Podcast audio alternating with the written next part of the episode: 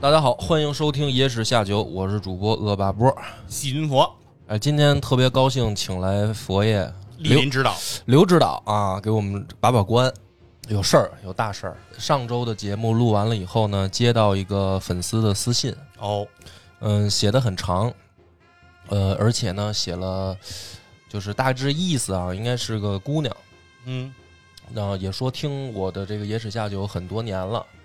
但是呢，就是听完了上集节目呢，对我是彻底失望了。哟，以前还给你一线生以机，对以啊前是听完生气嗯，啊，到最近的听的已经是已经出离愤怒了，无法忍受了。于是呢，就是说跟我来诀写最后一封私信来这个诀别，就是他就说我就到时候把所有平台都会删掉啊，直接连 A P P 都删了，啊。哎呦，我我一看这个，看来是真把人家给气着了。那就是因为什么呢？就是因嗯为我时不常的在节目里面，呃，就会表现出直男大男子主义的这个丑恶嘴脸。哦，呃，具体例子为什么最近这个发过来呢？就是上一期我又谈到了，就是讲这个吕不韦去劝这个华阳夫人的时候嘛，嗯，然后呢，就是跟他这个姐姐就说说以色示人就会怎么怎么样什么的。然后我就跟这张小娘开玩笑，我说你就跟你的小姐妹们就说说，告诉他们不要以色示人啊什么的，就这种类似的玩笑吧。嗯，然后包括之前讲那个丁夫人那一期也是，呃，我呢首先就是先把原因说明了，啊嗯，这是一期检讨， 对我就是先把人家给我写这封信，把人家惹得这么生气的原因我给大家讲清楚了以后呢，就是先真诚的道歉。 那你那你得确定他删了没删呢，那不是，嗯，我觉得这个肯定还有别的女性听众嘛。啊啊，就对是那如果已经这个听众他已经删了，那我也没办法了。但是，呃，我我那剩下的我还得还得拿出态度来、啊哎，所以我知先知错能改，对我先真诚的呢，在这里向我的听友，尤其是女性听友呢，呃，表达一声歉意，就是我确实在过往的节目当中，呃，非常的口不择言，也不够尊重女性，呃，在这儿正式跟大家说一声对不起哎，这段波哥是跪着说的，啊、希望大家这个给个机会原谅我，看我今后这个改正的效果。然后这对于男听众呢，别虽然我虽然带着微笑说啊嗯，但是其实我内心是非常的这个悔恨的啊啊，，愧疚，啊愧疚的。对于男听众呢，也是希望，虽然这是跟女性听众道歉嘛，但是跟男性听众呢，也是说我这个，呃，跟大家共勉，嗯我出来就是以身试法，跟大家共勉。所以这个开头呢，我就讲清楚为什么我们今天要要请刘指导来。哎呦，刘指导在我们播客公社里面是这个政治觉悟比较高的一个老老同志了。这个我请别人怕把不住我这关，哎呦， 有有刘总刘指导坐镇，我就非常放心了，我就可以今天讲的时候，我也不一定拉得住你 啊，对对对对，所以这个道歉道完了呢，嗯，我就反思了一下自己，就是为什么我会变成如今这样一个，嗯、非常有问题、思想有问题的男、哦啊男男人。自我剖析一下对，，我得自我剖析一下。我我经常是按照这个一个君子的这个要求要求自己的，就是每天也要反省一下自己。当然没那么夸张了啊，但是碰到像真的是热爱野史下酒听众给我提出这种问题的时候，我都会很冷静的反思一下，看看是不是自己有问题。所以这一次呢，我先道歉了嘛，就是我嗯承认我这个确实之前有很多地方做的不好。那在这剖析呢，不是说我认了就完了，我得弄明白为什么。哎，就是接下来就是甩锅部分，到底 赖谁？对这事儿赖谁？嗯，对，首先这个不能赖父母，对吧？也不能赖社会啊！我不像这个很多主播一样说现在这女田园女权怎么着的，这个不对行行，不要不要肯定说别人啊，啊，肯定不不是啊。嗯，那这个原因到底出在哪儿？就是我怎么会形成这样一副油腻的性格的啊？嗯，我自己剖析了一下，我就觉得这个我们的传统文学里面确实出现了问题，哟，所以今天我是要冒天下之大不韪，啊，拿出这个四大名著之一的《水浒传》哟，来痛批一下， 全赖全赖水浒，也不是说全赖《水浒》吧水，浒是本糟粕是吧？就是他这个作为一个案例来给大家讲、讲一下，就是传统文学当中出现什么问题哦，啊？传统就是这个还是确实挺严肃的话题，因为有很多这个文科的学者都提出来这个问题了，就是我们古代的这个文学作品，包括呃文艺女性形象， 就是作品当中的女性形象，嗯，非常的单薄，就是直到《红楼梦》的出现，才真的是打开一番新天地。那么在《红楼梦》之前呢，整个这个中国传统的文学和艺术作品里面，对于女性的这种形象的刻画都非常的单薄，才子佳人嘛，就是最集中体现的就两个，嗯一个是贞洁烈女，啊，另一种就是淫娃荡妇。哎呦我靠那么这是一些学者提出来的啊，不是我说的啊啊，啊，呃我也不给学者招黑，所以我也不说哪个学者了。嗯，啊，但是就是说它是有这么一种声音的两极化，两极化。那么我就我当时呢，我也回想了一下，就是你不能光听人学者说嘛，嗯，我就回想一下我自己看过的作品里面，好像还真是，哎呦，就是大部分都命中，因为你说人的性格一定是很复杂的，嗯对吧？就是嗯，你比如说一个《三国演义》，嗯刻画了那么多种性格，对吧？有诸葛亮的这种机敏睿智，有曹操的这种狡猾，这个野心，也有刘备的这种呃人宅心仁厚，对吧？也有这种张飞的鲁莽，也有周瑜的这种潇洒，嗯，很多种形象嘛，很丰富。但是你看刻画到女性的时候，就完了。对吧？就像相当于你像三国里的女性，就都是政治政治婚姻的这个啊，牺牲品，工具，对吧？ 它没有这个呃很多面的刻画。那嗯女性一样也有很多面的性格，很多面的这个形象嘛，嗯但就没有。那么你看这个，我也举我也想过，《西游记》就更是这样了。那那女性是阻碍长老取得真经的阻碍呀、 玉帝哥 哥，啊！那不是想睡长老，就是就是想吃长老。嗯是吧？就是都不太正面。你女儿国国王其实他这个作为一个人的形象很正面，嗯但是他作为取经这件事儿，他又不正面了，嗯，就有点破坏唐有僧的事业心啊，破坏破坏这个唐僧的事业嘛。嗯所以，呃，那你看看这个，那包括《水浒传》就更严重，《水浒传》里边的女性呢，她不是这个犯罪动机，她就是犯罪分子， 对吧？嗯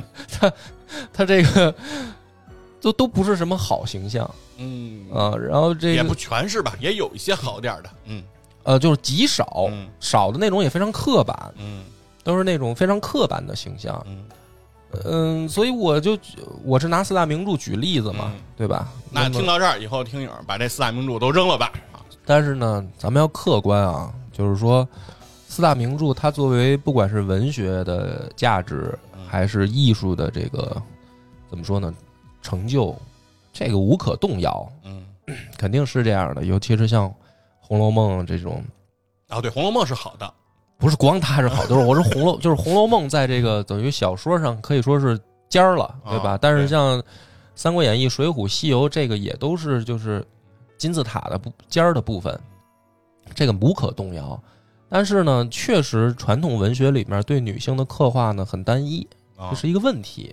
那为什么会这么单一呢？嗯，那又因为古代的这个妇女地位问题吧，嗯我觉得确实是，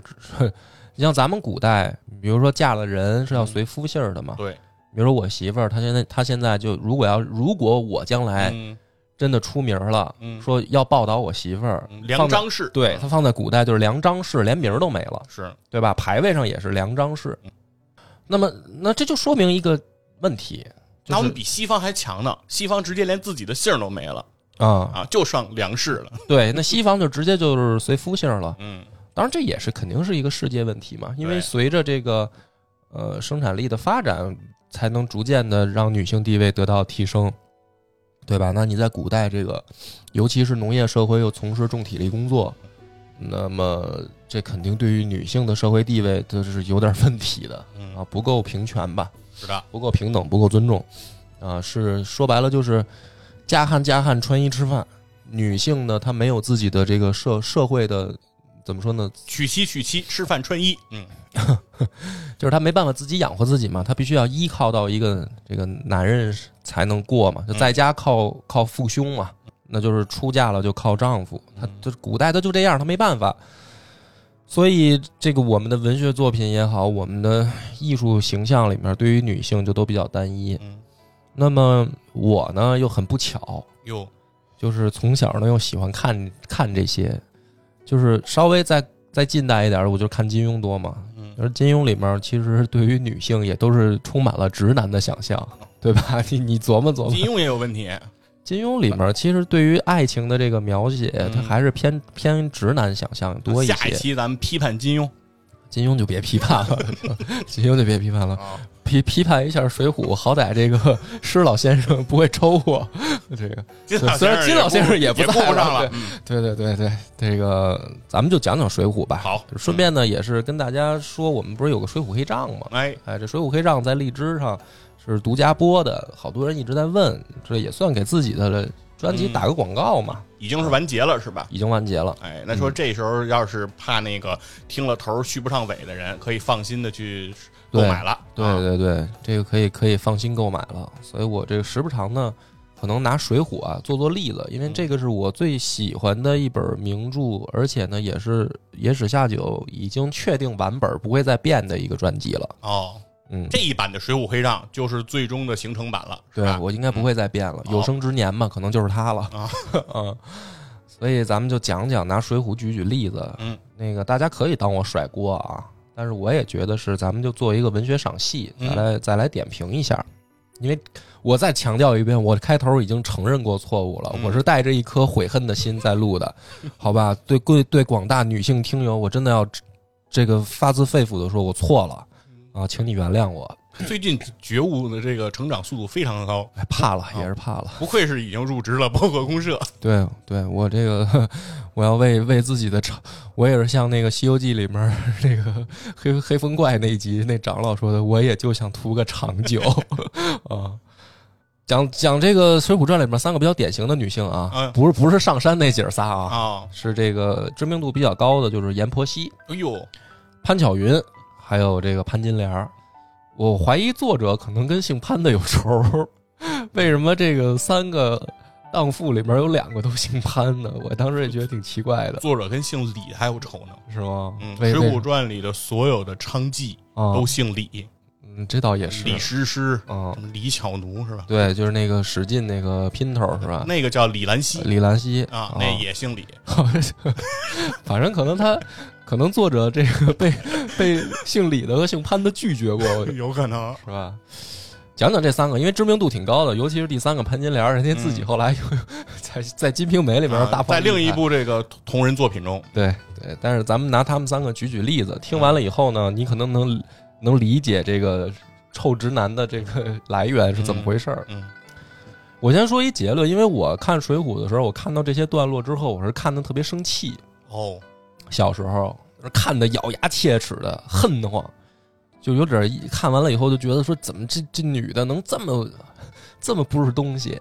是吗就《水浒传》，它的这个文学的这个描写是非常生动的，里边哦它的行文用词都非常的接地气，所以那你看完了以后，你真的会，哎呀，就是 特别代入。嗯所以咱们就讲讲啊，先讲讲阎婆惜。阎婆惜呢，一出场的时候是这样的，说就是宋江等于把他给呃纳入自己的这个乌龙院以后，嗯，有这么一段描写，叫“没半月之间，打扮的阎婆惜满头珠翠，遍体金玉”，就是没少花钱啊。嗯你看，满头珠翠，遍体金玉嘛，都是珠宝，珠宝首饰，夸夸买呗，肯定。嗯然后呢，在文学里面啊，大家可以试着，就是说，如果你去描写一个女性如何漂亮，包括现在咱们大多数的人，就是经历过高考作文的人，这个这个这个，我这个话就放这儿。如果让你去写一位女性如何漂亮，你首先可能用词就很匮乏，啊，就是啊，大大的眼睛、嗯是吧？圆圆的脸，白白的皮肤，这不像参加过高考的，就是大部分的肯定都是嗯 写不出什么花样来。啊，我们不是也有沉鱼落雁、闭月羞花吗？就还再再说了，就是刘刘主任，你现在说 说再怎么描写女性漂亮，嗯，而且还你这只是一个词几个词叠一块儿，你一段儿呢，比如说就是三五百字，就让你夸一个女性好看，你怎么写？不许写事儿，就写外形，洛神赋啊那是古人 啊，我说的是现代人嘛，是吧？是。所以古人啊，他有一个在文学上特别牛的地儿，真的是我后来自己写小说的时候，我也不断的去里面汲取养分。他真的特别会写女性漂亮，啊，就是外形上我们的古人塑造的并不单一，他塑造单一是指他的性格、他的啊形象、人物的人物的那个内在，他弄得很单一，就是不是贞洁烈女，就是银发荡妇。但是他外形写的真是，哎呦，太棒了！这个文笔，我给大家念念，就嗯念是念念念，夸这个阎婆惜的啊，哎，叫“花容鸟挪，玉质娉婷，并横一片乌云，眉扫半弯新月。金莲窄窄，香裙微露不胜情。玉笋纤纤，就说这手指头嘛，嗯，翠袖半拢无限意，星眼浑如点漆，酥胸真似解舫，韵度若风里海棠花，标格似雪中玉梅树。金屋美人离玉院，蕊珠仙子下尘寰。你看他这个描写的是吧，嗯很丰富，呃，从脸到手到脚，很细，呃，很细腻，很然后细致包括她的气质，嗯，是吧？就是女性的这种气质，都在这个一首词里面就给你描写出来了。那么这样出场的一位仙子一样的人物，嗯是吧？宋江的反应是什么？嗯，叫原来宋江是个好汉，只爱学使枪棒，于女色上不十分要紧。就是不知其美，哎，不知其美，对你这个说的好，用现在的话叫不知其美。嗯，就是宋江这个枪棒真他妈冤，我也不知道他这个是吧，只爱学枪棒， 练成了什 么？ 练的什么水浒武功排名倒数，所以他这个作者这么写啊，其实就是一种非常刻板印象的刻画，嗯就是在古代的这里面，就是他这个一出场就告诉你一个什么事儿呢？嗯，他是写了这个女生好看，是但是呢，他告诉你好汉不看重这些啊不好这个啊，对，啊，那不好这个干嘛要那个纳人家呀？可怜他。哦，明白吗？他是宋江是可怜他的这种情绪，而不是喜欢他啊，就是看你挺可怜的，因为那个阎婆惜他那个爹死了嘛，嗯他妈等于是出场的时候带着他卖身，是他是这么一个情绪。啊就对宋江说 “Don't stop”，是 吧哎，你要是这个，因为什么呢？我们看这种这种故事的时候，肯定啊，就是会把注意力放在主人公身上。嗯那你比如说这个这样的描写，我们小时候看，就是我小时候看，别我们了，我不代表别人啊。我小时候看的时候，我肯定把注意力放在宋江身上，是刚才那段你说的那个描写，就是描写这个出就场。是我说看阎婆描写阎婆惜外貌的这一段，啊对我们直接就跳过了。 那我对这段词儿可能小时候直接就过了， 对，而且因为里面的字儿啊，好多也不认识。对对。那么你你你就会直接被带入进去嘛？你就会想一个问题，就是我我要不要当好汉？嗯，就是男的嘛，就是 我再说一下，我小时候挺傻逼的，其实啊，我因为相信光的人嘛，嗯，是像我看奥特曼的人，就是我长大了，我要不要当好汉？那我就可能潜意识里边被植入了一个嗯好汉，好，汉与女色上不能十分要紧，哎，是吧？要要爱惜枪棒。嗯，长大了想想是挺二的啊，是的但是但是小时候真的就代入了。然后代入之后呢，如果只是这样的话，其实你不会恨得牙痒痒。你看他接下来怎么写的呢？ 他这么写的，就是说宋江去找阎婆惜的时候啊，然后阎婆惜是这么心里面有这么一番心理活动，他说：“我只思量张三，就是他外面有一小白脸儿，嗯就是宋江说坐在椅子上不动，然后呢，他也不理宋江，他心里面想：我只思量张三，吃他脚了，却似眼中钉一般。就是他现在讨厌宋江，哎，这个人虽然给他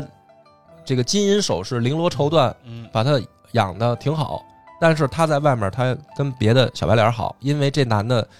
只爱惜枪枪炮，棒， 对，与女色上不十分要紧，所以他有外面有了姘头了。嗯那看这个人就像眼中钉一般，你琢磨这个心理变化，厌恶厌恶然后呢，他接着说：“那厮道只指望我似先时一样下气来，老娘如今却不要耍。然后接着说，只见说撑船就岸，几曾有撑岸就船？你不来踩我，老娘倒落得。就是什么意思呢？因为宋江呢就不主嗯动，就是比如说你今天要是这个有兴致，咱们就啪啪；你要没兴致呢，我就坐这儿，哪怕我想，我也不会主动。所以我小时候也是受这种傻逼影响嘛， 就是我也我也觉得说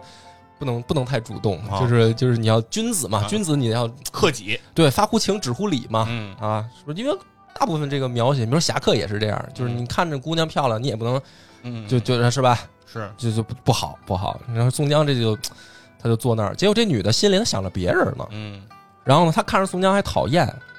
然后她还想的就是说，你还想让我主动，哎呦，我就不理哦你，老了，对吧？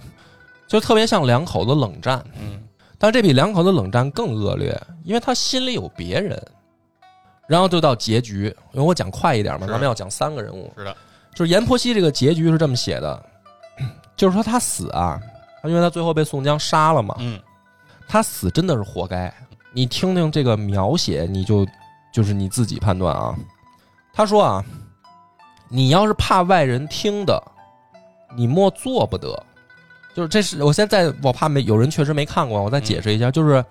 宋江跟晁盖的书信被这个阎婆惜发现了啊。那这个时候晁盖已经是贼寇了，嗯，那么这封书信呢，因为宋江还是一个衙门里做事儿的工公人，务员，嗯，啊对公务员儿，那就是说你你跟通缉犯有有来往通贼，啊，你这聊天记录被我发现了，嗯他是这么一个前提嘛。然后阎婆惜就说说这封书老娘牢牢的收着，若要饶你时，只依我三件事便罢。就是说这聊天记录你要想让我还给你，哎，你得答应我三件事儿。那宋江就说好，三十件我也答应你。嗯然后他就开始说了，你听啊，第一件他说：“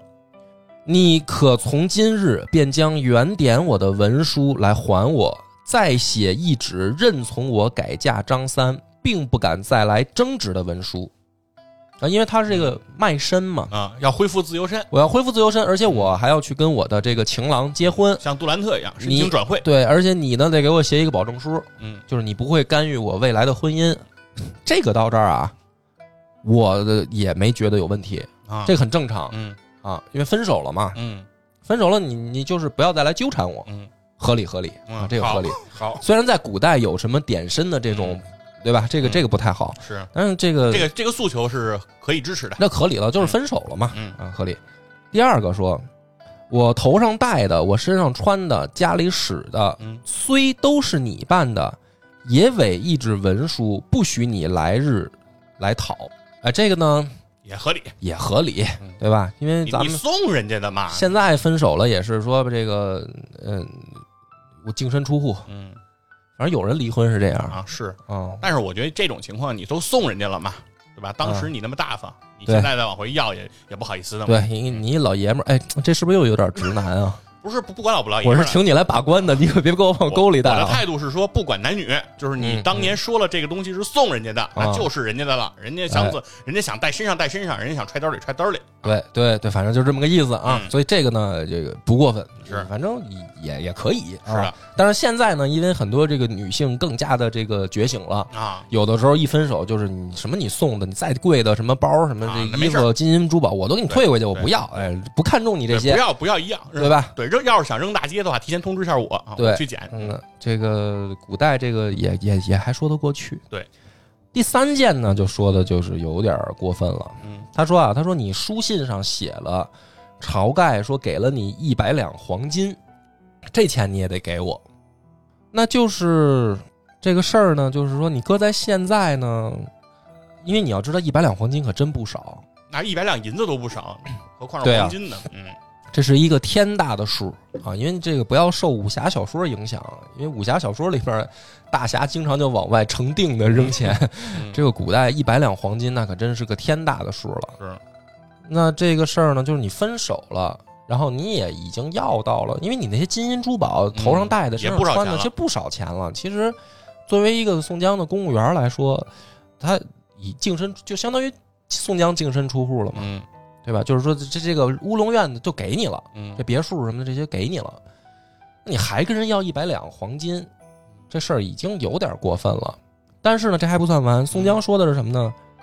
宋江说这钱我没收，哦，就是晁盖送来的钱，我就拿留了一根金条，剩下的我退回去了，我现在没有哦有，啊，我就没没留。没有。对，说那你能不能 容我一些时间我跟晁盖说，再把一百两黄金给我送回来啊？就是说我没收嘛，啊！啊，不是我不给，是，他下面这话说的可就有点儿让人恨了。他这么说的：“工人见钱如蝇子见血，他使人送金子与你，你岂有推了转去的？这话却似放屁。做工人的哪个猫儿不吃腥？阎罗王面前须眉放回的鬼，你瞒的谁？”这个话呀嗯，分成三层，我给大家解读一下，它为什么很可气。第一个说明这女的只是爱钱，啊，她对宋江完全不了解，对吧？啊，就说明什么呢？因为宋江外号及时雨啊，宋江起码按照书中的形象，确实是个在金钱上嗯没有那么怎么说较真儿的人，就是属于很仗义的那种，愿意给别人花钱。他还不是专给英雄好汉，反正是宋江啊，不爱钱，但对宋江从来也不缺钱。当然他也不缺钱，是对，嗯所以说这个怎么说这话分两头说。嗯，对，你说宋江那个一点儿都两袖清风，然后说啊，在当公务员期间是吧，秉公办事儿，那我身上这穿的戴的，这个乌龙院又是哪儿来的呢？嗯，是啊，这个是这么说，但是是起码说宋江，如果说宋江身上有什么美好品质的话，起码有一条，我觉得应该算个仗义吧。嗯是山东及时雨嘛，嗯这个这咱读过《水浒》的都是肯定都是是，记得呢。那你太不了解宋江了，就是你比如说，你但凡了解点儿宋江，是确实应该是能做得出来说，你送我一百两黄金，我不要的这种人，对吧？那一个女的，她就看重钱，她对这个男的一点儿都不了解，你说这是不是第一层？就这个女性恶的形象的出来，就像比如说嗯现在，如果我们两口子，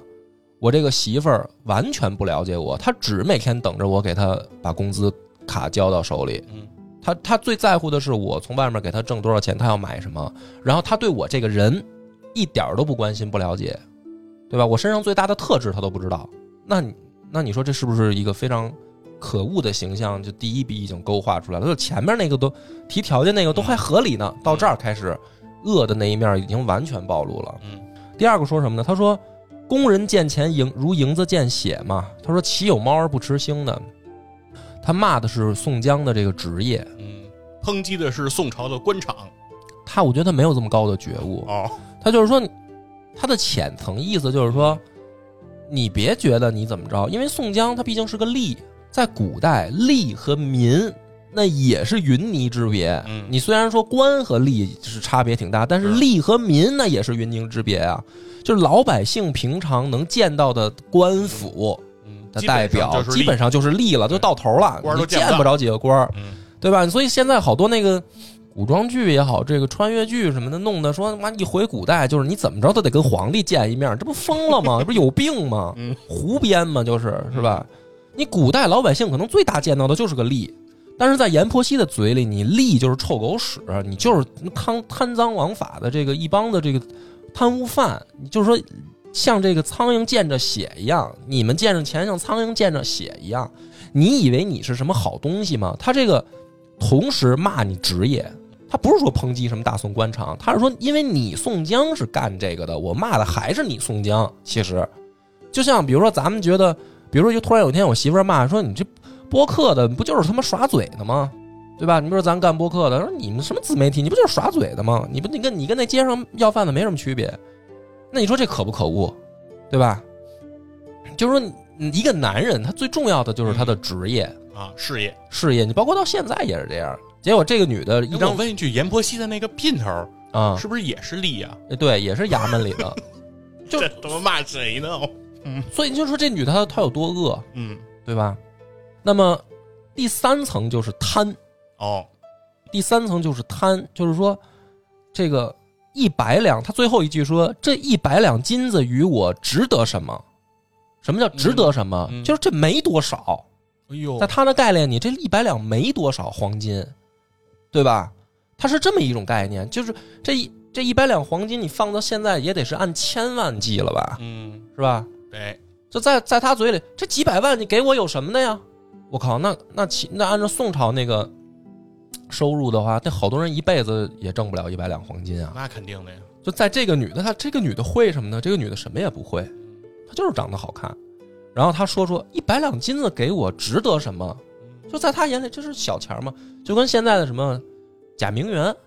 是吧？就是那个形象，其实就是贾明媛天天啊这个自自拍奢侈品包旅游聚焦在有阎阎婆惜身上，游艇豪车，嗯对吧好？这就是阎婆惜啊，对阎婆惜就古代的这个阎婆惜嘛，嗯不就这样吗？就是嗯哎，我我我不，这不是个钱吗？是，你你你自己挣的，嗯，对吧？你自己挣一两，我看看呀。是的，是的，所以他这个三个层次，就说这个女的非常恶。然后最后呢，就是说啊，他就是说一手交钱，一手交货，啊，说你这黑三儿倒乖，把我似小孩儿般捉弄。反正最后就是说一手交钱，一手交货，啊，你不给我钱，你甭想拿走，甭，想嗯最后逼的宋江就是等于给他杀了嘛。嗯，那这个是第一个女性的呃下场，是就是，而且这个在《水浒》里边是一个核心的情节，因为嗯这是一个大转变，对吧？因为日后的这个梁山泊寨主宋江怎么上的山，嗯，他的这个导火索在这儿，是，所以这个是书中非常关键的一笔，着落就着落在这一个恶妇的形象上。嗯，那就是你读《水浒》，你不可能会绕开这一节，啊，你肯定会看到。对，你看完了以后，反正我当时我看完了以后，我就说这个阎婆惜该死。哎，十分可恶，对，因为什么呢？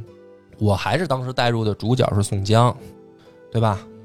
就是宋江杀他，你不杀他暴露了，我靠，后边一大堆兄弟都嗯牵扯出来了嘛。是的，就不光是宋江一个人的事儿，不是嗯晁盖这些人不都全都牵扯出来了吗？那你就是为了兄弟，你必须杀了他。是的，但是现在想想呢，这个我我觉得水水浒妙就妙在这儿了，它其实是用这个故事把你带到这个英雄好汉的思路里去了，嗯，陷入了一种大男子主义。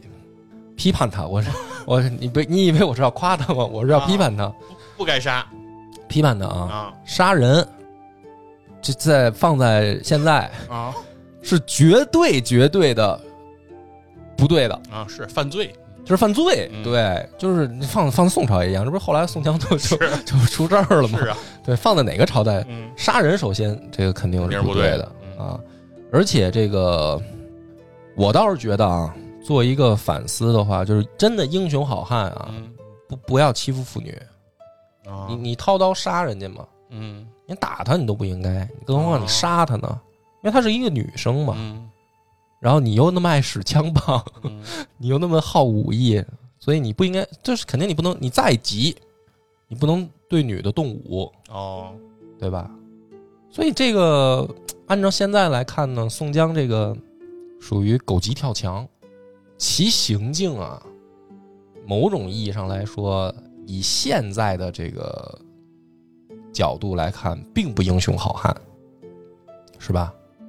你觉得呢？我的我我的我的认知啊，其实阎婆惜挺特殊的，嗯就是在这个《水浒传》里，女性出轨、通奸犯这个事情的，其实还是挺多的，嗯对吧？包括你后边要讲的潘巧云啊，，是吧？包括什么呃卢俊义的假释啊，嗯这些其实都会犯了这个问题。嗯那大多数的犯了出轨通奸的这个女性，基本上会和她的姘头嗯一起被杀，嗯哎，对吧？包括潘金莲和西门庆，对吧？嗯都是死于非命的。嗯但是呢，唯独到阎婆惜这儿，实际上刚才焦点全在阎婆惜和宋江身上。对对，但里面应该是叫张文远吧？嗯，这个姘头张文远，其实在这里面没出现，没有，没在这个焦点当中。嗯那核心的一个原因是，实质上宋江没有去追究阎婆惜的出轨通奸这件事儿，哎，对，没这追事儿究实质上他原谅了啊，他不他也不叫原谅，我啊觉得可能不在就乎，是他不追究了，他就没有想过要去追究这件事儿。嗯这件事儿对他来讲，在他心上可能也放不下，因为就是好使枪棒嘛， 对吧？这事儿可能也没太在意。所以说，阎婆惜的死，其实质上和他的这个生活作风是不相关的。其实我觉得是这样啊，就是反过来重新解读呢，就是说，这是一个土大款包养了一个三儿，嗯，然后呢又这个用这个性性性暴力，因为你你无性生活也是性暴力，嗯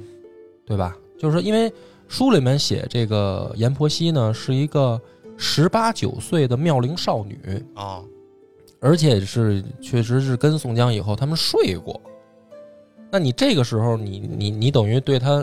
因为书里面写什么爱惜枪棒，实际上其实你可以读出来一丝意味，就是宋江喜欢被人伺候的感觉。嗯他坐在那儿不动，就是等着你上来伺候我，他是这样一种心理状态，这个描述有点画面感，是吧？就是说，这就属于糟老头子坏的很的那种，嗯你得来伺候我，你得来奉迎我，因为呢，因为大爷花钱了。啊，她是这样一种心理状态。那所以呢，这个十十八九岁的少女呢，她受不了了，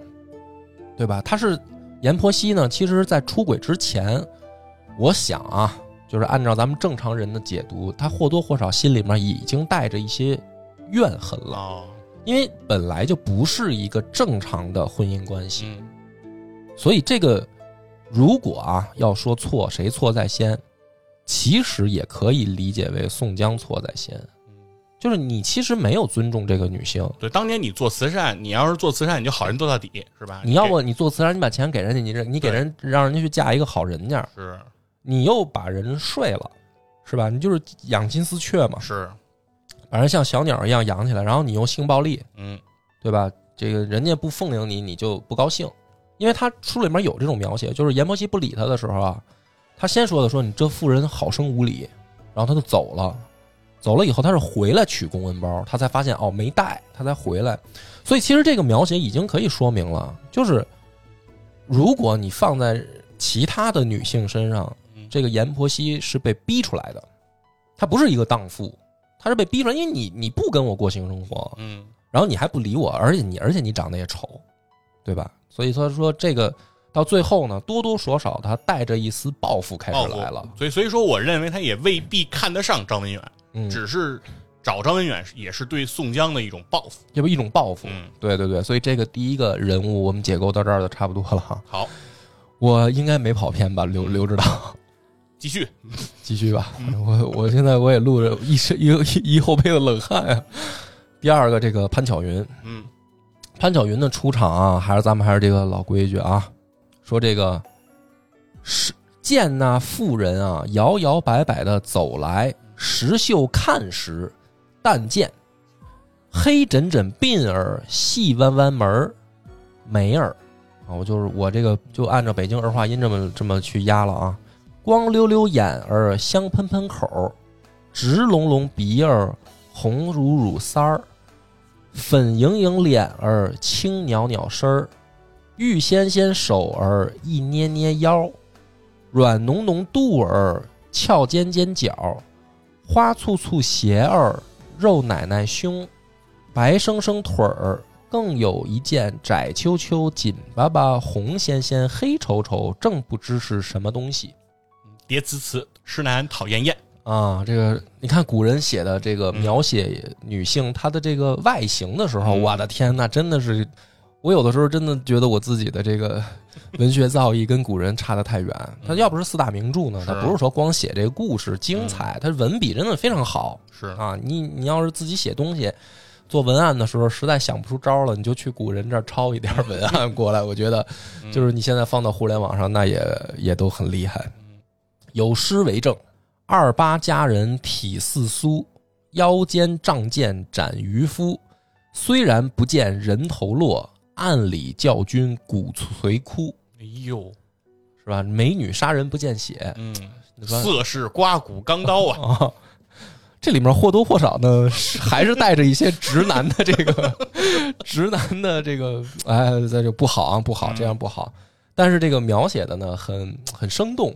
就是美人杀你不用剑，嗯，你自然就苏倒了对。，牡丹花下死，那么他这个是潘巧云是什么出身呢？他说先嫁了一个丽媛，冀州人，唤作王押司，两年前身故了，方才晚嫁得杨雄，未及一年夫妻。也就是说什么呢？这个潘巧云是等于二婚，嗯那前面哎，两年婚姻刚结束，然后跟杨雄也刚过了一年。那么这个情况下呢，我们还没有什么问题。看到这儿啊，嗯，就是一个很美貌的少妇的形象就勾勒出来了嘛。是但是这个问题就在出在哪儿呢？就是说，杨雄不是性冷淡，哦，没有这个亏待他。然后你刚结婚一年，按理来说一年应该还正是蜜月的时候吧？新婚燕尔，如胶似啊漆。，对啊，而且杨雄也是个，这确实是武林高手了。嗯杨雄的武艺那可不是像宋江那样嗯，嘴上说说是吧？嗯确实这个武艺高强了嗯，那应该身体条件不差吧？病关锁啊，病关锁。 病啊，在古代有一种啊解释是并列的，对啊，那是啊个它不一定是说生病的那个，是就是说我像小关锁吧？小关锁啊，嗯就是这么个意思。嗯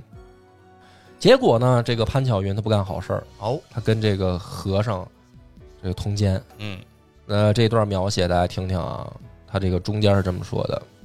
就说那和尚把楼门关上，妇人道：“师兄，你关我在这里怎地？”贼秃淫心荡漾，向前捧住那妇人，说道：“我把娘子十分错爱，我为你下了两年心路，今日难得娘子到此，这个机会做成小僧则个。”那妇人又道：“我老公不是好惹的，你却要骗我。倘若他知得，却不饶你。和尚跪下道：“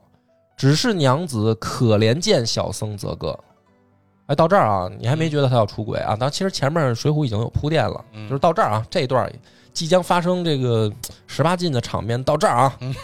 还绷着呢啊，嗯啊，后面就说后面了还能读吗？后面反正我就把我就只节选到能读的位置。啊，那妇人张着手说道：“和尚家道会缠人，我老大耳瓜子打你。”和尚笑嘻嘻的说道：“任从娘子打，只怕娘子闪了手。”那妇人淫心也动，便搂起和尚道：“我终不成真个打你。”和尚便抱住这妇人，向床前，后面不念了啊，嗯这个就是， 嗯，此处省略八百此字。处省略，嗯，嗯就是一番事儿完后，这个描写接着啊，你按理来说他这个已经很过分了，就是他他去他去外面，他还找一和尚是的，是吧？然后他说两个云雨才罢，那和尚搂住妇人道：“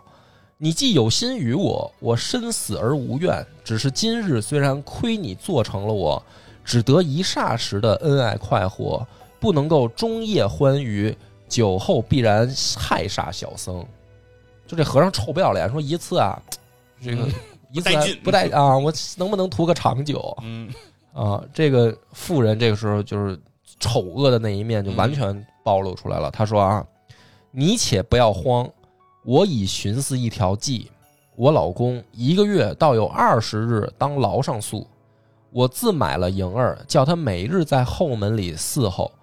若是夜晚老公不在家时，便夺一个香桌出来烧夜香为号，你便入来不妨。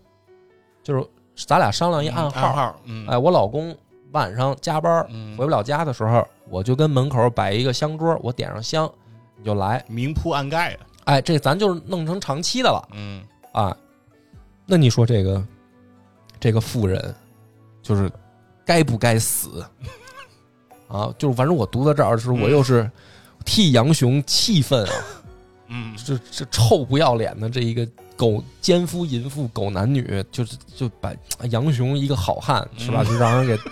戴了绿帽子了，啊太太他妈太憋是太窝囊了对，憋气，啊！这个这还不是最可恨的嗯，啊，就这个文笔啊，哎，有的时候这个学学习写作，你真的像古人写。写到这儿，这个女的已经该该死了吧，够可恶的了啊！但是她不算完，她还给你再加一个一天把火，嗯他诬陷石秀，啊，就是杨雄这个好兄弟。这个他怎么诬陷的呢？这个描写这么说的：杨雄回来就是晚上下班儿吃了点酒回来，有点有点醉了，回来以后说说大嫂就是媳妇儿，因为宋朝嘛，嗯呃所以明朝写宋朝事儿嘛，就是是你就理解就是大嫂，我夜来醉了，又不曾恼你，做什么啊了烦恼？啊，这个话很正常。我有的时候这个晚上，比如说咱们这个嗯超游录完了，不是一块儿吃饭吗？喝点酒，我回去，我我也都比较小心，嗯，对吧？ 我也都说，哎，这个看媳妇儿要脸色不对，我啊也就是说，哎，我我我干点什么家务啊，嗯还是怎么着，给你捏捏胃啊。 啊，杨雄的这个反应很正常，觉得媳妇儿不高兴了，哎，嗯怎么回事呢？那妇人掩着泪眼，只不应。杨雄连问了几声，那妇人掩着脸假哭。后面就来了，杨雄踏床上，扯那妇人在床上，勿要问到为何烦恼。那妇人一头哭，一面口里说道：“我爷娘当初把我嫁与王押司，只指望一竹竿打到底，不想半路相抛。有前夫死了嘛，嗯今日嫁得你十分豪杰，却又是好汉，谁想你不与我做主？哎呦哎，，他不说事儿，嗯，他不说事儿，他上来呢，说自己命苦，先臊的你。嗯，哎，我命苦，本以为你是个英雄好汉，嗨，也他妈做不了主，嗯，是吧？这意思就是我外面让人欺负了是，啊，你也管不了。哎，哪个男的能受得了这话呀？是吧？这个有的时候，嗯，我你搂着点我啊， 我看你在那儿坏笑，你也不管我。啊就我说一个案例，不知道恰不恰当啊？嗯就是好媳妇儿是什么样儿？啊，你比如说啊，外面跟比如说、呃跟路人呃这个起了矛盾争执，嗯，比如说碰一下儿磕一下儿了吧，嗯是吧？或者比如说这个自己哪儿哪儿哪儿弄不愉快了吧？嗯好媳妇儿是什么呢？往后拉，啊，对吧？劝着点儿，别吵嗯啊！你别理他，别理他，老公，你别跟他生气，咱回家。是这是好媳妇儿。是男的先火冒三丈了，哎，然后男的可能先窜儿了，嗯哎呦，这是你这国骂就可能出来，这女的往后拉，是，这有这女的她挑事儿，是吧？那意思，嘿，你站在旁边你都不表示一下，我跟人吵半天你都不出来，你还算个爷啊们儿你还吗？是个爷们儿吗？嗯，就是跟这个潘巧云这个话是一个路数，这就不是什么好媳妇还儿。还还是不一 样。当然还是不一样，因为她后面做着扣呢，对，因为这个是隐藏了这个祸心的。对她隐藏了祸心，对，咱们普遍生活中遇到这种情况，啊还都是有口无心嘛。哎啊，对，那是深性格嗯是，她是这个是是属于算计，是的，那杨雄肯定就说：“又作怪，谁欺负你了？我不做主。嗯”这妇人道：“我本不待说，却又怕你着了他的道儿；欲待说来，又怕你忍气嗯啊。这这反正就我是本来不想说，啊嗯。他说啊，自从你认了这个石秀家来，初时也好，向后看看，放出刺来，见你不归时，如常看了我，就说道：哥哥今日又不来，嫂嫂自睡也好冷落，是吧？就是哥没回家，嫂子嗯寂寞呀。嗯，这我帮话帮忙呗。啊，我只不睬他，不是一日了，就是说好几次了。嗯啊这个且休说。昨日早晨，我在厨下洗脖项，这厮从后走出来，看见没人，从背后伸手指来我胸前摸到。嫂嫂，你有孕也无，被我打脱了手，本待要声张起来，又怕邻舍听得笑话，就是他就愣给石秀身上扣屎盆子性骚扰、啊，说石秀摸他猥亵妇女，啊，说石秀这个摸完了以后还跟他说这个流氓话，嗯，你说该不该杀这个？他自己在外面跟和尚乱搞，是，而且还搞成长期的了，嗯怕石秀发现，然后告诉杨雄，然后他先栽赃石秀，嗯，先下手为强了。是吧？那这个妇人，我你看到这儿，小时候我就觉得嗯，就是。啊、太可气了！就是这个杨雄被骗了呀，啊因为后来这就是把那个等于把石秀赶走了嘛是，跟石秀掰了嘛？啊、好兄弟都掰面儿了，石秀走的时候也是含恨而别嘛。啊，嗯石秀都哭了，我是石秀那意思就是说，我操，我我这大哥让人给蒙了，嗯成了这个王八，然后现在我跟他说，他还不信，哎呦，当时我都觉得无解了这事儿，就是如果换作是放在现在啊，如果我是石秀，我都没招儿了，哎，这就是给大家一个启示，是吧？如果你身边人、你朋友，你这两口子出现一些感情的纠葛，啊，最好不要介入啊，躲远远的啊，你这好像也不太，好像也不太因因为正吧因？为很多事儿是这样，就是人家的这种感情的事儿啊，你说不好，嗯，对你外人，你不管你站谁的立场，你说谁是我朋友，我帮着去说点什么，最后人家俩人有和好那天，哎，那跟你就是也没什么关系，也没有人会念你的好，说你不是对仗不对，义我之觉言得。我觉得你这三观好像也不太，如果是涉及原则问题呢，比如说你确实看见他，他嗯因为如果感情这种事儿，它没有原则问题，你你能理解这事儿吗？就是宋江也不在意严伯熙出轨这事儿，你能理解吗？就是你的三观不见得代表对方的三观，所以说哦我们不能去榨制，就是说这种事儿我们尽量不要掺和，因为是这样的，如果两个人如果我告我告诉你这件事情的发展，如果你掺和其中，它会有两个结果，A 就是两个人和好了，和好了你是个坏人，对吧？你当初想而你还知穿着道人家知道了他的这个对丑事儿对你劝离不劝和是吧？你不是个好人。对，如果人家两个人分了，啊，那你依然也不是那个好人。嗯，对，嗯因为这事儿是你捅咕出来，让人家分了的。嗯然后日后两个人如果比如还念旧情，或者说是分了找不着下一个对象的时候，哎，日日子长了也会怨到你身上。所以这种事儿尽量多远点儿啊。尽量多远点儿哈。嗯但石秀就没有，因为石，因为如果放在咱们现在现实生活中，我觉得这事儿确实，你搁我身上我也无解了。嗯就如果我是石秀啊，我那我确实没招儿。但石秀就是是因为石秀是好汉，对，因为石秀是嗯好还 汉是，那句话，又要杀人，我的天，对我们主要是今天劝大家啊，别做好汉啊就。别做好汉，对 别做好汉，法治社会，我们别法做治好哎好汉汉，不要当，不要杀人。是，对，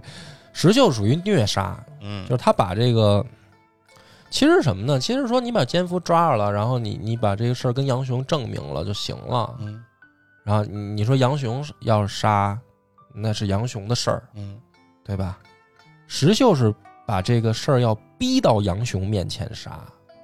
就是这个话给杨雄最后架在那儿，嗯你不杀你就不是好汉。是，啊逼着杨雄，然后而且先让潘巧云跟这个丫鬟得承认，他得一遍一遍问，就最后大家去看《水浒》这个细节，嗯你正常来说应该是什么呢？你是不是就是背着我大哥，比如说外面跟人睡了，比如对方说是，嗯，好，说大哥，你看这事儿清楚了，我没骗你，对吧？剩下的事儿你你们两口子自己解决，嗯你就说按照正常应该是这样吧，是就是你用武力的话，哪怕胁迫，嗯你就完了吧。但是石秀不是，石秀是把杨雄架在那儿，他是一他是当着杨雄的面儿让潘巧云去说细节，你怎么通的 奸，你怎么跟那和尚睡的，你们怎么暗号什么的，他让杨雄在现场再听一满的，嗯，然后他反过头来就把杨雄架在那儿说你怎么办，就一步一步逼杨就雄，逼你杨对杨逼雄到下最后下杀手逼，到一种激情杀人的那个举对动，嗯对，因为杨雄到这儿，这个时候，因为你看杨雄这个人也特逗，他出场的时候啊，他跟石秀怎么认识的呀？他是被一帮瘪三儿围着打，但是呢，杨雄本身武艺挺高的，就是嗯按理来说，杨雄打那帮瘪三儿啊不成问题，就是石秀不帮忙他也打得过。但是为什么一出场是杨雄被人打呢？杨雄本身是一个不想招事儿的性格，就是那一帮流氓地痞过来了，我也能不动手，尽量不动手，他是这么一性格。所以说这个事儿我再解构啊，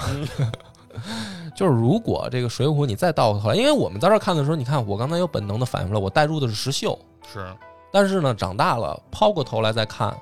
带入到杨雄了杨雄的视角，啊，其实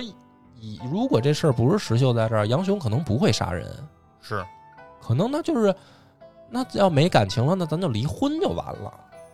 对对吧？就是那就那你确对不至于我要宰了你，是，他把丫鬟最后也给宰了，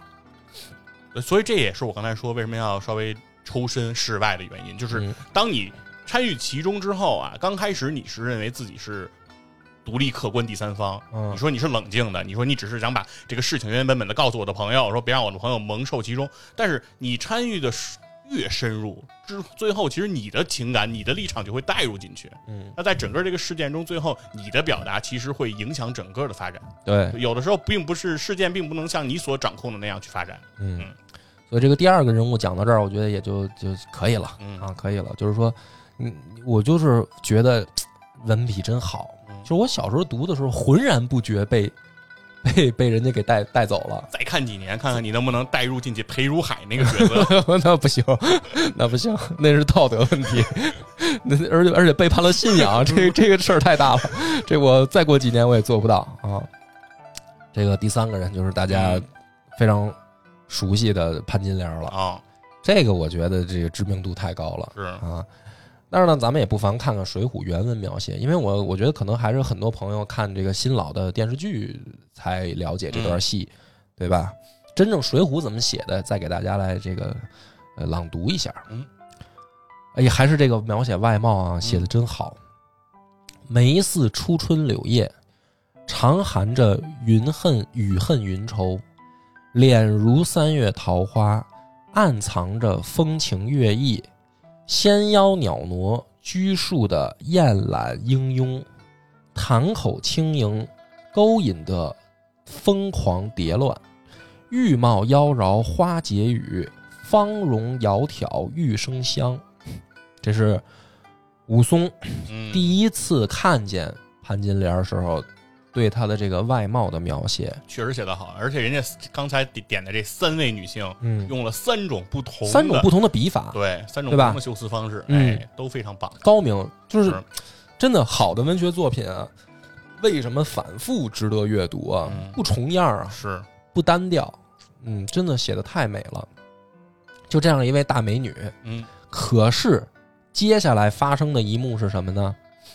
就是金莲儿见了武松以后，嗯她心里有这么一个心理活动：武松与她是嫡亲异母兄弟，嗯，他又生的这般长大，我嫁的这一个也不枉了为人一世。你看我那三寸钉骨树皮，三分像人，七分似鬼，我直吝得晦气。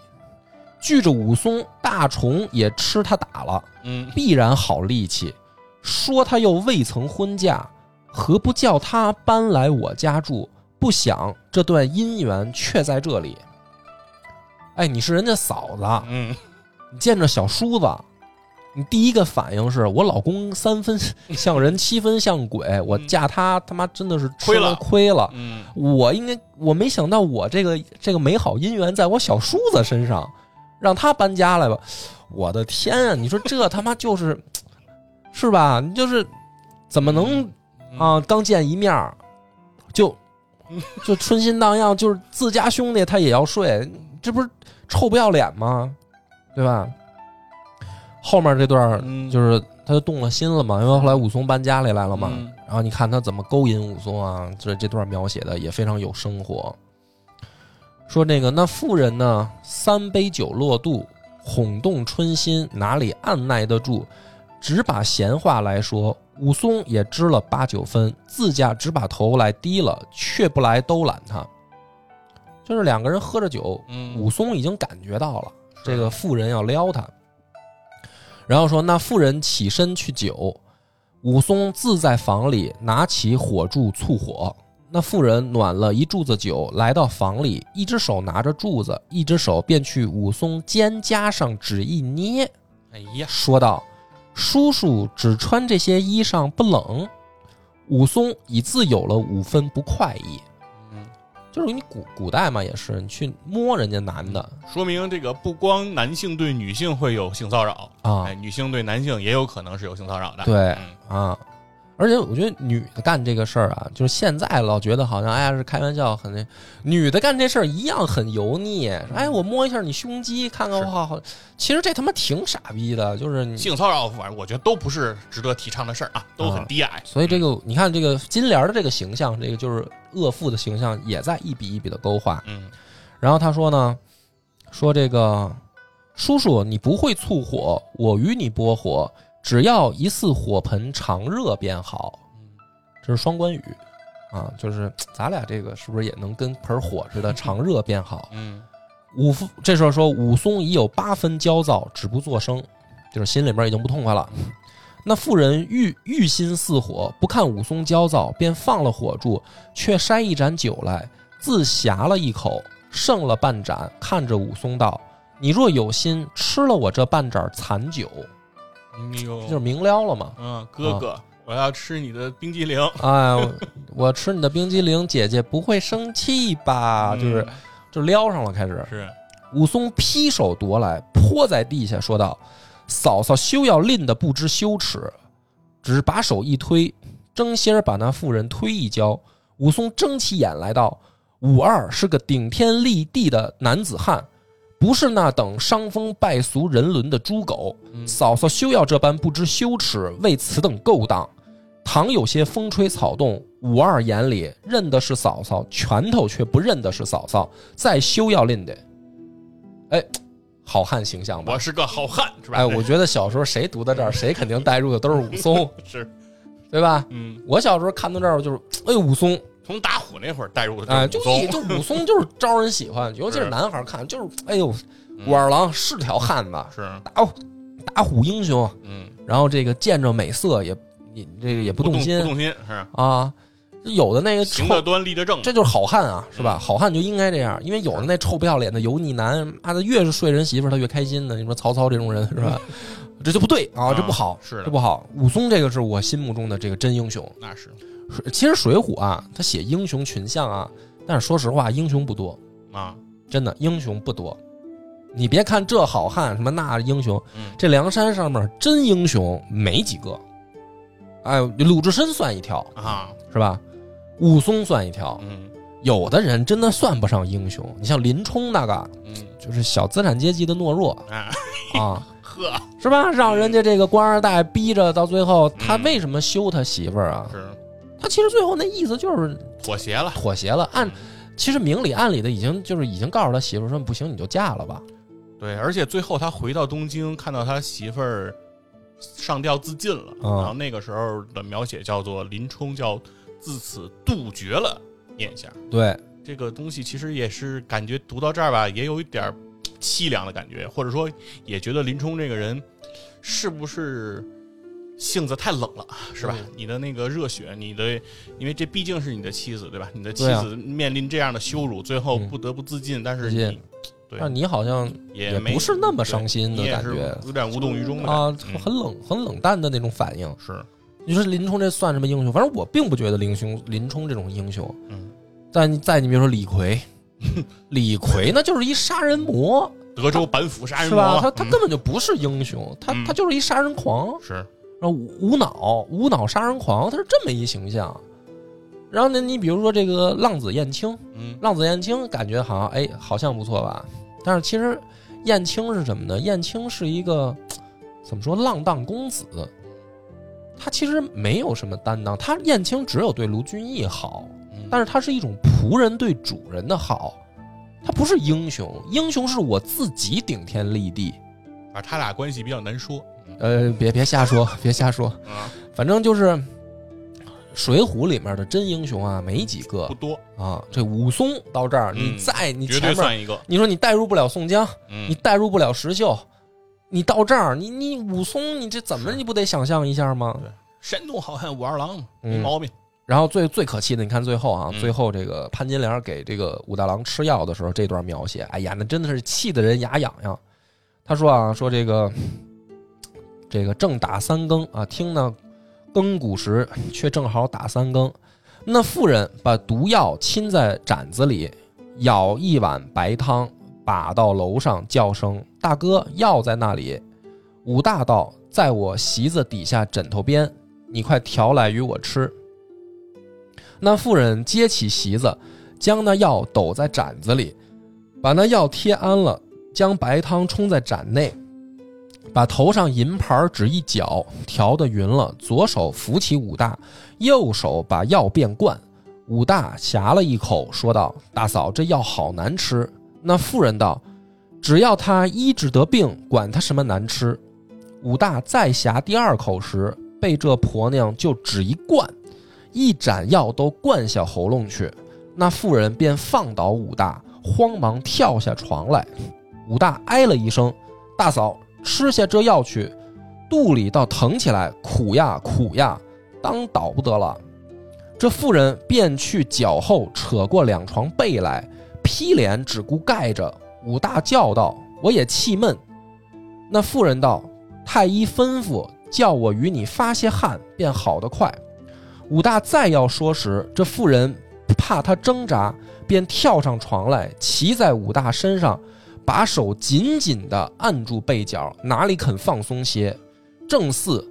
油煎肺腑，火燎肝肠，心窝里如血刃相侵，满腹中似钢刀乱绞，痛寡寡，烟声七窍，直挺挺，鲜血模糊，浑身冰冷，口内咸流，牙关紧咬，三魂附往死城中，喉管枯干，七魄投望乡台上，地狱新天十狐十赌鬼，阳间没了捉奸人。哇，这个描写呀、真的是，这都不是可恨了，就是小时候读的时候都快气哭了，就是就是等于就是这个这个女人她的杀老公啊，嗯，到最后这个描写拿被子那么整个捂谋杀的全过程，谋杀全过程给你给你写在这儿。所以呢，你看到这儿的时候呢，你你在后面描写武松虐杀他的时候，因为武松也是虐杀，倒是、嗯这个也没法替武松翻案。是啊反，正武松杀他的时候也挺血腥残忍的，但是但是你过瘾啊，嗯，你就觉得这他妈该死。啊对，因是为他吧后面还有一段，就是讲着说寻求这个官府的这个渠道，对吧？啊，就是武松的这段，其实我是觉得施耐庵偏爱武松，偏爱武松。啊就别人你看干的那些事儿，比如说快意恩仇药或者怎么样，其实是不太顾这些叫做什么法程序正义也好，什么这个律法也好。嗯实质上武松回来发生这件事的时候，他第一反应他不是说直接要去杀了潘金莲，杀了西门庆，嗯，他其实是还是想寻求这个这个在官府那儿从仵作那儿拿一些证据，然后说想知道说我哥哥死了是怎么死的。对对对，对，然后他这个时候，他当他发现说西门庆因为有势力、有钱，嗯能够买通官府，然后整个这个事情不告发。对，虽然这个武松也是宫门里的人，嗯，但是面对西门庆这样的恶势力，他无可没办奈法何了，对，无可奈何对了。，最后逼到说不得已杀人为之。嗯对所以我觉得虽然呃真的是偏爱武松的，但是这个事儿呢， 因为咱们今天是要批判他嘛，嗯，就是我要跳出来，不能像小时候一样带入武松就完了。嗯，嗯，试着代入一下潘金莲小姐，哎，可怜人啊，是，是吧？命苦，就是给人家当这个家庭服务员，嗯，然后被人性骚扰，是的，然后找了这个全县最丑的男人，是吧？一个大美女出场描写的那个、嗯那么美的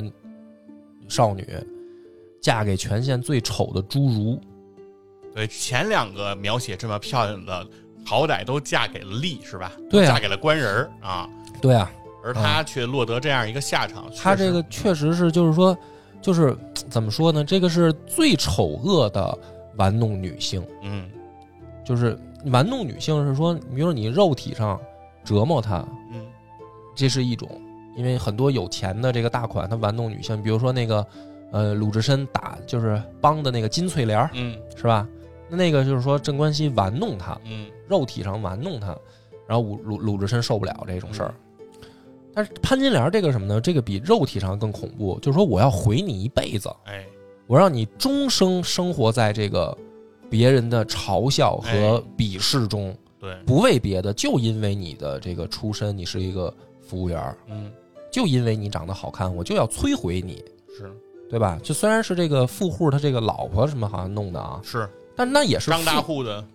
大对婆嘛大婆啊大老婆，但这也是一种就是说有钱人他把这个穷人的的嗯命运玩弄的这个鼓掌之间的这个嗯一种阶级压迫。一种压迫嗯，就是这个比肉体肉体玩弄更可恶。就是说，其实不是说我欺负你，我打你怎样，啊实质上是说你的整个人生，啊、说白了，你就像地上的一只蚂蚁，对，我让你生你就生，我啊让你死你就死，我让你求生不得，求死也不能。求死不能，嗯就这最恐怖了。就你是你死了，没准儿倒还，呃是吧？解脱了，你一辈子跟这么一个侏儒，嗯，呃你得你还得伺候他。是，那这个对于潘金莲来说，那就是呃不叫天不应，叫地不灵啊，生活无望啊。是，就是如果我现在长大了，让我带入带入到潘金莲这个，如果我是潘金莲，是吧？然后我你让我嫁给一个侏儒，还得跟他过一辈子，过到死。哎呀，我也有心宰了他， 嗯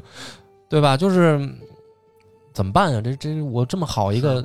你其实看不到生活的希希望看不到希望，就是这其是实最恐怖的。其实有可能，呃，如果没有武松的出现，嗯，由在潘金莲的那一生当中，可能从她被指配给武大郎的这一刻起，她的整个人生就是灰暗的，嗯就是嗯没有彩色了。然后她就，其实，在那一刻起，她就认命了。对对，但是当五二出现的时候，其实是给他的生命点了一盏灯出来。对，就是虽然在书中施耐庵是刻意去描写这些呃淫妇啊这这些的心理或者这些形象，呃，我认为一方面是为了和就是后来比如说潘金莲去杀人去投毒这整个人物形象做一个前后逻辑的统一吧，就是说。当时作者的逻辑可能是还是说这个人你本身得是一个坏人，然后做坏事儿，嗯然后可能当时的读者也会比较容易接受，就是嗯坏人做坏事儿。那但这实质上来说，其实那一种描写其实折射出的是潘金莲真的就是武松，就像是那个河溺水的人看到的那个救生圈，对，就是他对拼命一切，就是哪怕说你骂我不要廉耻，你骂我不是人，你你怎么就是看这么我说吧，像尼采说的，说我这一辈子，如就是说这人这一辈子如果都是苦，但是他哪怕风光过、快活过一回，你这人生就值了，嗯对吧？就是说，是从尼采的这个哲学的观念里，就是说，人生如果尽是苦难的话，但是在你漫长苦难的一生当中，哪怕有一次快活了，你这一辈子也是值得的。嗯你要改换心态去拥抱你的命运。是的，那么对于潘金莲来说呢，其实也是这样，就是说，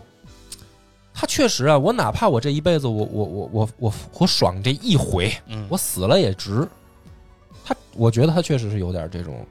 这种状态了，是因为她她她等于前半辈子全部就是生活在苦海里，然后就是在新疆一生休，在可进军一日还，对在可想象的未来里面也无穷无尽的是这样。是然后突然有一天看到了